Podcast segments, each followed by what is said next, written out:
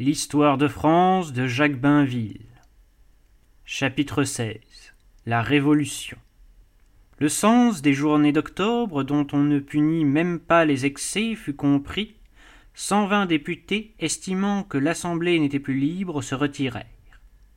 Parmi eux était Mounier, l'homme du programme de Visile. Dès le mois de juin, l'émigration avait d'ailleurs commencé. De la fraternité, on allait à la guerre civile, comme de l'amour du genre humain, on irait à la guerre étrangère. La première émigration n'eut pas seulement pour conséquence d'affaiblir à l'intérieur les éléments de résistance au désordre. Pour la plupart, ces immigrés étaient non pas des timides qui avaient peur de la révolution, mais des hommes énergiques qui voulaient la combattre et qui trouvaient aussi naturel de passer à l'étranger que sous la fronde l'avaient trouvé Condé et Turenne. Ils furent ainsi amenés à prendre les armes contre leur pays, et s'aperçurent trop tard que les monarchies européennes n'étaient disposées à aucun sacrifice pour restaurer la monarchie française. La première émigration entraîna de graves conséquences à l'intérieur. Elle causa de redoutables embarras à la royauté à laquelle les immigrés ne pardonnaient pas ses concessions au mouvement révolutionnaire et qui fut prise entre deux feux. Les députés du tiers qui, comme Mounier s'éloignèrent par dépit et renoncèrent tout de suite à la lutte n'eurent pas un tort moins grave. Les uns et les autres, en tout cas, avaient vu qu'il s'agissait bien d'une révolution. On ne peut pas en dire autant de beaucoup qui gardèrent leurs illusions ou ne s'aperçurent de rien. À cet égard, un des incidents de haute comédie qui marquèrent ces temps déjà tragiques fut celui que soulevèrent les parlements lorsqu'ils prétendirent, comme s'il n'y avait rien de changé, enregistrer les décrets de l'Assemblée nationale de la même façon qu'ils enregistraient les édits royaux. On leur fit voir qu'ils rêvaient. Ils furent supprimés et l'on n'en parla plus. Vers la fin de l'année 1789, bien peu de mois s'étaient écoulés depuis que les États généraux s'étaient réunis. Déjà, Tant de choses avaient été transformées qu'un simple retour en arrière n'était plus possible. La résignation de Louis XVI aux événements apparut inexplicable. Son invincible aversion pour la manière forte n'est même pas l'unique raison de sa passivité. Mais l'auteur de Télémaque et le sage mentor en personne eussent été aussi embarrassés que lui. Imaginons qu'à un moment quelconque un coup de force eût chassé l'Assemblée. Quelle sorte de gouvernement y aurait-il eu? Le roi eût-il relevé ses parlements, restauré ses provinces à privilèges, ces pays d'État dont l'opposition ou les résistances avaient tant gêné la monarchie? Les anciennes institutions d'origine historique, ranimées par le roi lui-même, avaient été renversées par les États généraux, institutions d'origine historique aussi. Comment sortir de là? Cette difficulté, cette contradiction paralysait Louis XVI depuis le début de son règne. Peut-être avait-il fini par penser, comme le pensèrent des hommes qui avaient vu les embarras du gouvernement avant 1789, qu'après tout ce qui disparaissait avait voulu et appelé son sort. Cependant, il fallait remplacer ce qui avait été détruit. La Constitution que l'Assemblée élaborait devait tenir lieu des coutumes des droits traditionnels, des lois fondamentales dont se composait ce que les légistes appelaient l'ancienne constitution du royaume. On comptait y ménager le rôle et l'avenir de la monarchie, dont le principe n'était même pas discuté. En 1789, selon le mot de Camille Desmoulins, il n'y avait pas d'irrépublicains avoués en France. Mais il ne s'agissait pas seulement de donner au royaume une forme de gouvernement, et de choisir entre les théories constitutionnelles à la mode. Il s'agissait aussi de gouverner en constituant.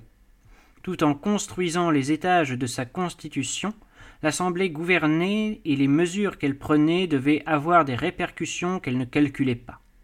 De plus, il fallait compter avec les ambitions personnelles, les hommes qui aspiraient au pouvoir, les partis déjà apparus et qui lutteraient pour le conquérir. La constitution monarchique que l'on préparait serait éphémère. Pour les mêmes raisons, celles qui la suivirent ne devaient pas l'être moins. Pour se guider à travers ces événements confus, il faut s'en tenir à quelques idées simples et claires. Tout le monde sait que, jusqu'au 9 Thermidor, les révolutionnaires les plus modérés puis les moins violents furent éliminés par les plus violents. Le mécanisme de ces éliminations successives fut toujours le même. Il servit contre les constitutionnels, contre les Girondins, contre Danton. Le système consistait à dominer la commune de Paris, à s'en emparer, à tenir les parties turbulentes de la capitale dans une exaltation continuelle par l'action de la presse et des clubs et en jouant de sentiments puissants comme la peur de la trahison et la peur de la famine, par laquelle une grande ville s'émeut toujours puis à intimider par l'insurrection des assemblées remplies d'hommes hésitants et faibles. La politique financière, la politique religieuse, la politique étrangère des deux premières assemblées, la constituante et la législative, aidèrent singulièrement au succès de cette démagogie qui triompha sous la Convention. Le pouvoir exécutif était suspendu et les ministres ne comptaient pas. Souverainement, l'Assemblée légiférait sans trêve. Elle remaniait la France, simplifiait jusqu'à la carte, divisait les provinces en départements de taille à peu près égale, mettait l'uniformité où était la diversité. Cette toute-puissance s'arrêtait devant le déficit. L'Assemblée aggravait même la détresse du Trésor par des innovations qui ouvraient de nouvelles dépenses en obligeant à des rachats et à des remboursements en même temps qu'elle tarissait d'anciennes ressources sans en apporter de nouvelles. L'abolition des privilèges fiscaux ne donna rien, parce que ceux qui payaient déjà demandèrent et obtinrent d'être dégrévés dans la mesure où les ci-devant privilégiés paieraient à l'avenir. Quant au recouvrement des impôts, nous avons déjà vu que l'anarchie en rendait les résultats presque dérisoires. Ils étaient et ils devaient être de plus en plus inférieurs aux prévisions en raison du relâchement de l'autorité, de la désorganisation générale et du bouleversement des fortunes.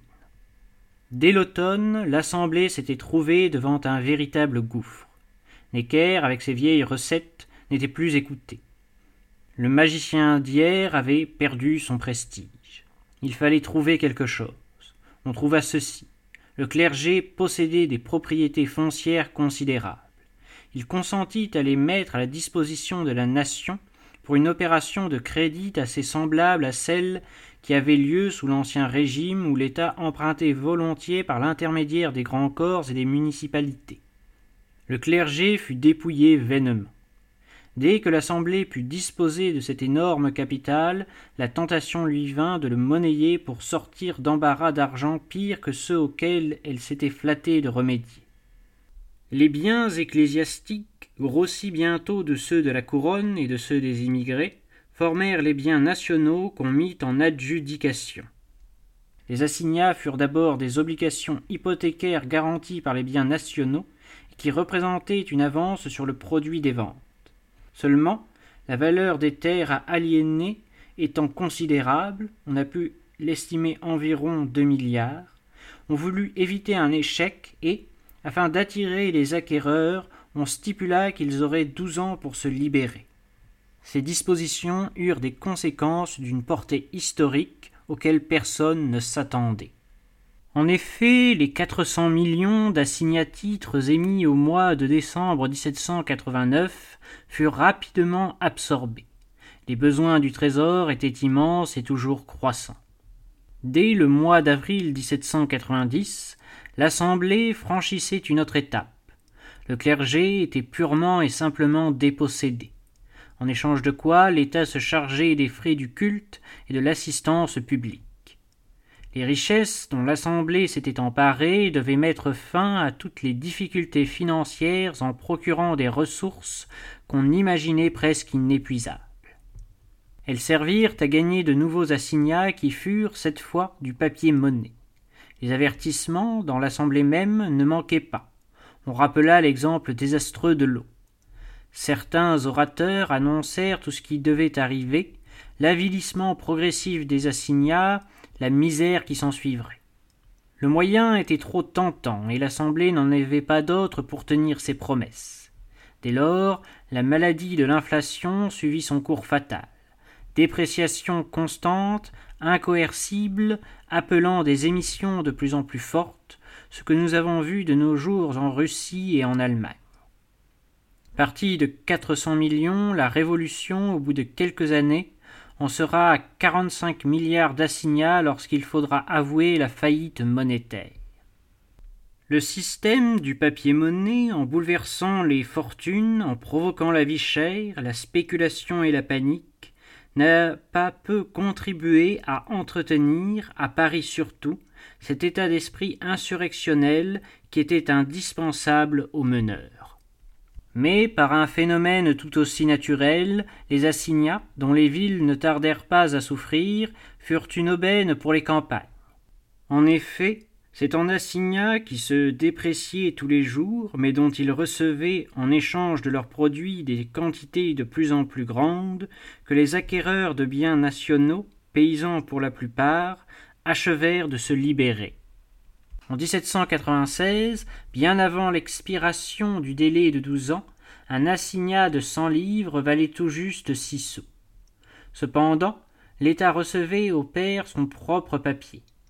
Il arriva donc que beaucoup achevèrent de devenir propriétaires pour le prix de quelques poules. Les nouvelles aliénations de biens nationaux furent faites à des conditions aussi avantageuses assignats et mandats s'étant effondrés de plus en plus vite. Ainsi s'engloutit, sans profit pour l'État, mais au bénéfice des ruraux, l'énorme capital qui devait rétablir les finances. L'opération fut désastreuse pour le trésor public, les rentiers, les habitants des villes. Elle fut magnifique, inattendue pour les cultivateurs. Et moins leur acquisition leur avait coûté, plus ils tenaient à la durée du régime qui leur avait permis de s'enrichir. Comme, dans la plupart des cas, ils avaient eu la terre pour presque rien, ils craignaient qu'elle ne leur fût reprise, ou bien ils redoutaient d'être appelés à rendre des comptes, à rapporter le complément du prix. Ils devinrent donc des partisans intéressés de la Révolution, qui rencontra dans les papiers-monnaies une attraction égale et même supérieure à la répulsion causée par les souffrances et les vexations, loi du maximum, réquisition, poursuite, auquel la vie atrocement chère ne tarda pas à donner lieu. On peut dire que, sans les assignats, la vente des biens nationaux n'eût pas valu à la Révolution ce qui a peut-être fait le plus solide de sa popularité. En se vouant au papier-monnaie, l'Assemblée ouvrait ainsi toute une série de conséquences. La confiscation des biens ecclésiastiques en ouvrit une autre. Il est difficile de ne pas voir un lien entre cette mesure et celle que prit l'Assemblée au mois de juillet 1790, lorsqu'elle vota la constitution civile du clergé. On avait dépossédé le clergé, en partie pour qu'il fût moins fort. On devait redouter qu'il restât fort parce qu'on l'avait dépossédé. Le second ordre, celui de la noblesse, avait été supprimé, les titres nobiliaires abolis. Le premier ordre, il s'en aperçut un peu plus tard, devait disparaître à son tour. Pour que le clergé cessât d'être un corps politique, l'Assemblée voulut le mettre dans la dépendance du pouvoir civil. Pour le subordonner au pouvoir civil, elle porta la main sur l'organisation de l'Église. Par là, elle attenta aux consciences et créa une nouvelle sorte de conflit. Presque partout, les ecclésiastiques qui avaient prêté serment à la constitution civile, non reconnue par le pape, furent reniés par les fidèles. Le prêtre, insermenté, fut le vrai prêtre. En voulant prévenir la contre-révolution, les constituants lui donnèrent un aliment redoutable, ils allumèrent la guerre religieuse. Pour renverser tant de choses, pour toucher à tant d'intérêts, de traditions et de sentiments, la majorité, combattue par la droite qui comptait des hommes de talent comme Maury et Casales, avait besoin d'un appui au dehors. Elle s'était condamnée, dès la première heure, à demander secours à la démagogie et à ne pas connaître d'ennemis à gauche. Elle regardait Camille Desmoulins et Marat lui-même comme d'utiles auxiliaires par l'impulsion qu'ils donnaient. Aussi ne voulut-elle jamais arrêter les excès de la presse, fût-ce la presse sanguinaire de l'ami du peuple, elle ne voulut pas non plus renoncer à la publicité des séances, interdire les manifestations des tribunes et les défilés, souvent scandaleux, de députations à la barre. Elle ne voulut pas davantage fermer les clubs, les sociétés populaires qui étaient le levain de la Révolution. Elle-même avait pour centre le club des Jacobins d'où partait toute sa politique. Ceux qui se sépareront de cette cellule mère, les feuillants, les girondins, seront isolés puis écrasés. La majorité avait besoin de la rue. Elle laissa toujours des possibilités à l'émeute. La garde nationale, confiée à Lafayette, avait été fondée pour conserver à la fois l'ordre et la révolution. Les deux tiers des sections dont elle se composait à Paris étaient plus favorables à la Révolution qu'à l'ordre, et elles eurent pour chef Danton et Sauterre. Le reste de la France avait été divisé en districts dont les comités électoraux, ouverts en permanence, étaient des foyers d'agitation. Ils ne furent jamais dissous ni leurs locaux fermés. Les deux hommes qui, par leur situation personnelle et leur popularité, pouvaient prétendre à un grand rôle, Lafayette et Mirabeau, se jalousaient et ne s'entendaient pas. Tous deux se servirent des mêmes moyens, flattèrent la foule, jouèrent à la fois de la cour et des agitateurs pour arriver au pouvoir. Par là, ils poussèrent aussi au désordre. Seulement, doué d'esprit politique, Mirabeau vit le premier sur quelle pente l'Assemblée s'engageait. Il voulut arrêter, retenir, endiguer la Révolution. Depuis le mois de mars 1790, il était en relation avec le roi et la reine. Il leur prodiguait ses conseils. C'était le moment d'une accalmie, et Louis XVI lui-même eut l'illusion que ces concessions, dont certaines avaient étonné jusqu'à ses adversaires, ne seraient pas inutiles. La fête de la Fédération, au Champ de Mars, sembla marquer un apaisement. Pour réunir les délégués des gardes nationales et les députations de tous les départements, pour célébrer la nouvelle unité de la France, on choisit le jour anniversaire de la prise de la Bastille, déjà passé à l'état de symbole et de légende, épuré, dépouillé de ses souvenirs d'insurrection et d'émeute.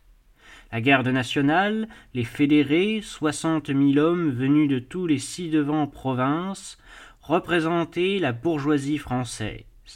À Paris même, les électeurs, tous bourgeois et payant le sens, venaient de maintenir Bailly et la municipalité modérée.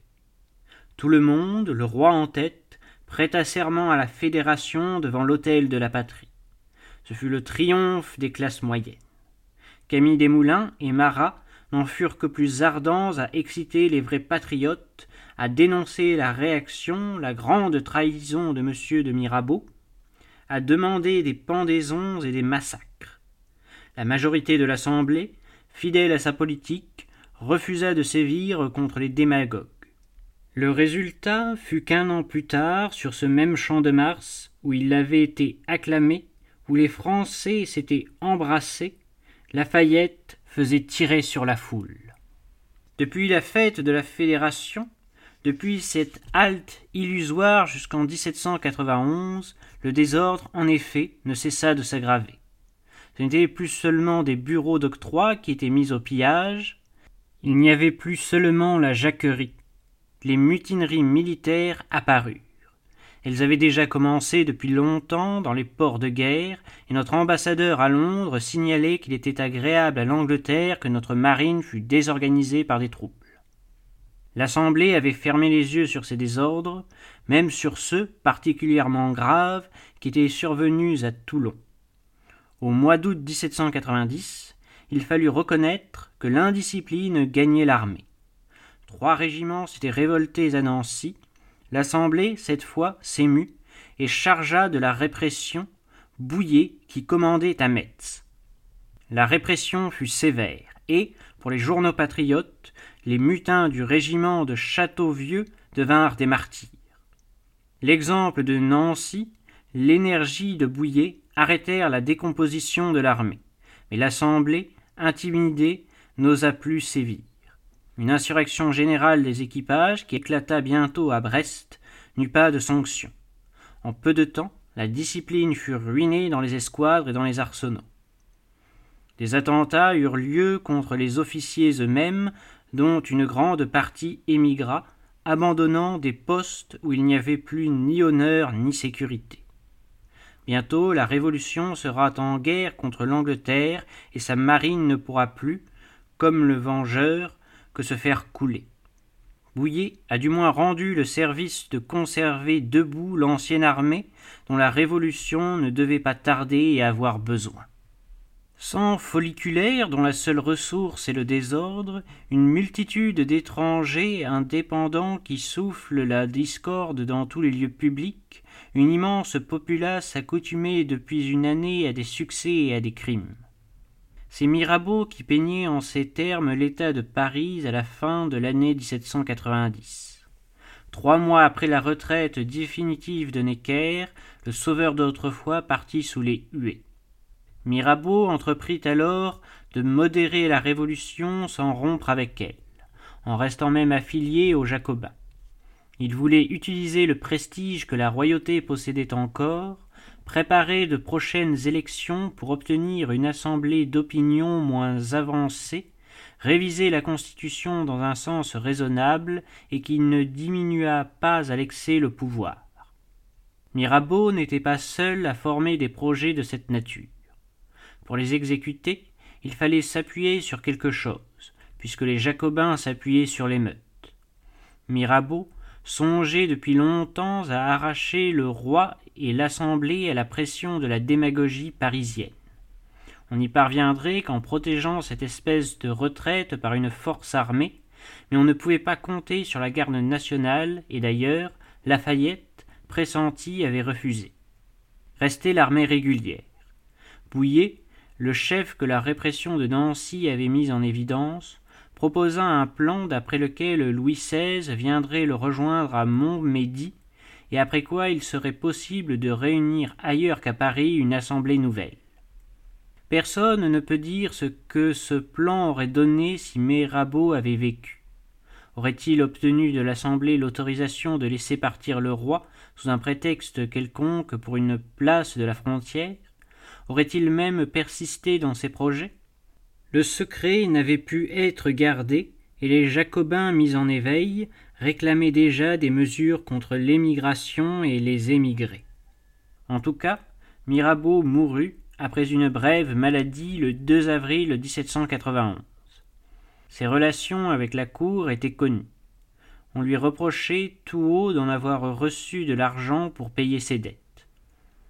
Malgré les funérailles solennelles qui lui furent faites, son crédit commençait à baisser sous les violentes attaques de Desmoulins et de Marat. Il est probable qu'il aurait été bientôt réduit à se défendre. Il avait prévu lui-même l'ostracisme. Il disparut.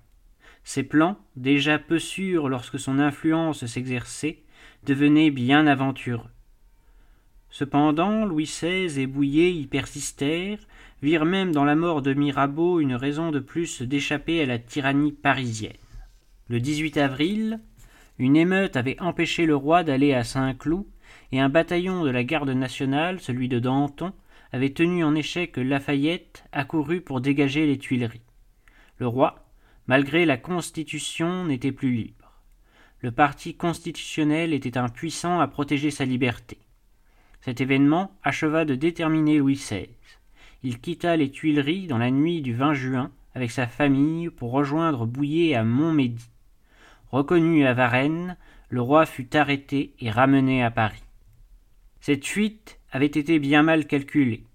Bouillé était à peine sûr de ses troupes, travaillées par les Jacobins qui le haïssaient et le soupçonnaient. Si Louis XVI avait voulu sortir de France, émigrer comme Monsieur, le futur euh, Louis XVIII, qui gagnait sans encombre la Belgique, il aurait pu échapper aisément. Revenu à Paris, plus que jamais prisonnier, il lui restait la ressource d'abdiquer, de sauver sa tête en renonçant au trône. Cette idée ne lui vint à aucun moment. Un roi de France n'abdiquait pas. Ni Charles VII, ni Henri III, dans des circonstances peut-être pires, n'avaient abdiqué. D'ailleurs, l'épisode de Varennes avait eu pour effet de rendre Louis XVI plus précieux à ceux qu'on appelait les constitutionnels. Sans roi, quelque réduits qu'ils eussent rendu le rôle de la royauté, la constitution qu'ils achevaient tombait par terre et ils tombaient avec elle. La fuite du roi avait accru l'audace des extrémistes qui demandaient la déchéance de Louis XVI. Si la monarchie disparaissait, ce serait le triomphe des plus violents. Les constitutionnels, qui croyaient toucher au port et fermer l'ère des révolutions, craignaient une anarchie sans fin. Ils commencèrent aussi à redouter que l'extrême gauche, dont ils s'étaient jusque-là servis comme d'une avant-garde, fût victorieuse. Ils eurent donc plus d'égard pour la royauté, moins de complaisance pour la démagogie. Ce fut comme une halte de quelques mois, un essai de réaction contre le désordre, sans lendemain. Le 15 juillet, la majorité de l'Assemblée avait décidé que, le roi étant inviolable, l'affaire de Varennes ne comportait pas de suite. Le 16, des Jacobins déposèrent au Champ de Mars, sur l'autel de la patrie, une pétition qui réclamait la déchéance ils organisèrent contre l'Assemblée une manifestation que les meneurs se chargeaient de tourner en émeute. Cette fois, qui fut la seule, l'Assemblée tint tête. Elle proclama la loi martiale. Lafayette lui-même ordonna de tirer sur la foule qui refusait d'obéir aux sommations. Il y eut trois ou quatre cents morts et blessés à l'endroit même où l'on fraternisait un an plus tôt. Ce jour-là, les meneurs tremblèrent et crurent bien la patrie perdue pour eux. Encore un peu de vigueur, et les démagogues rentrèrent sous terre. Ils furent rassurés quand ils virent que les constitutionnels ne recherchaient pas les responsables, n'osaient même pas fermer le club des Jacobins qu'ils abandonnèrent pour en ouvrir un autre, celui des Feuillants. L'énergie des modérés s'était arrêtée après la fusillade du champ de Mars, et il est facile de comprendre pourquoi les membres de la droite, les émigrés eux-mêmes, vers lesquels les constitutionnels se tournèrent alors, ne répondirent pas à leur ouverture. Ces velléités de résistance ne donnaient confiance à personne. En effet, il ne demeura que six députés aux Jacobins, mais le club resta l'âme de la Révolution. Il fallait abattre l'extrême gauche ou en subir le joug. La gauche constitutionnelle, une fois séparée de l'extrême gauche sans l'avoir écrasée, n'eut pas plus de jours à vivre que sa constitution. Il est donc inutile de s'arrêter à cette œuvre mornée qui fut pourtant acceptée par Louis XVI et à laquelle il prêta serment. Ce serment il le tint. Ceux qui avaient dans l'esprit de conduire la Révolution jusqu'au bout, c'est-à-dire de détruire la monarchie, devront trouver un autre prétexte pour la renverser. Barnave avait dit au mois de juillet 1791 Si la Révolution fait un pas de plus, elle ne peut le faire sans danger. Le 30 septembre, la Constituante tint sa dernière séance devant Louis XVI, à qui le président Touré adressa cette parole mémorable, monument des illusions humaines. Sire, votre Majesté a fini la Révolution. Seul le premier acte en était fini. La Constituante, avant de se séparer, avait pris une résolution par laquelle le drame allait rebondir. Elle avait décidé que ses membres ne seraient pas rééligibles étrange sacrifice qu'on attribue au désintéressement, à une affectation de vertu, à de la naïveté, mais dont la raison véritable était sans doute que cette assemblée, issue des États généraux où les trois ordres étaient représentés, signifiait qu'ayant détruit ces ordres, elle coupait le dernier lien qui la rattachait à l'ancien régime. Ayant fait table rase du passé, elle-même devait disparaître à son tour. Tout cela était rationnel, comme l'était l'œuvre entière de la Constituante. Mais les réalités prendraient vite le dessus. C'était une chimère d'établir une constitution pour arrêter une révolution à laquelle on donnait des aliments chaque jour. Et elle en apportait, cette nouvelle assemblée, dont le personnel n'avait rien de commun avec celui qui venait de se retirer. Le vrai nom de l'Assemblée législative, c'est celui de deuxième poussée révolutionnaire. Les élus, tous des hommes nouveaux, la plupart très jeunes, presque tous obscurs, sortaient d'un suffrage restreint, censitaire, cette bourgeoisie française, nombreuse, instruite, aisée, qui s'était encore développée depuis cent ans par la prospérité de la France, et qui venait de voter sous le coup de l'affaire de Varennes. Parmi ces députés, peu ou pas de nobles, pas de prêtres, sauf quelques assermentés.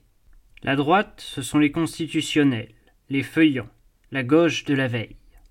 Cette assemblée est homogène. Les hommes qui la composent sont à peu près de même origine, de même formation aussi. Ils ont en philosophie, en politique, les idées que les écrivains du XVIIIe siècle ont répandues.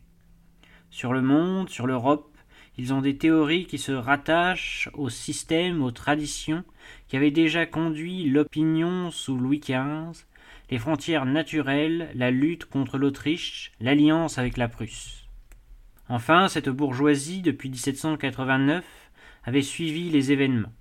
Elle avait entendu Sieyès lui dire qu'elle n'était rien jusque-là, ce qui, en tout cas, était exagéré, et que désormais elle serait tout, ce qui n'avait de sens que si elle s'emparait du pouvoir. Pour s'emparer du pouvoir, il fallait achever la révolution, renverser la monarchie, et la monarchie qui tenait encore à la France par tant de liens pouvait en être arrachée que par une grande commotion nationale. Pour avoir la République, il faudrait passer par la guerre. Mais quand la République serait faite, il faudrait encore savoir qui la dirigerait, à qui elle appartiendrait, d'où les partis leur lutte acharnée. Pas plus que l'Empire allemand, selon la formule de Bismarck, la République ne serait créée par des lois et des discours, mais par le fer et par le feu.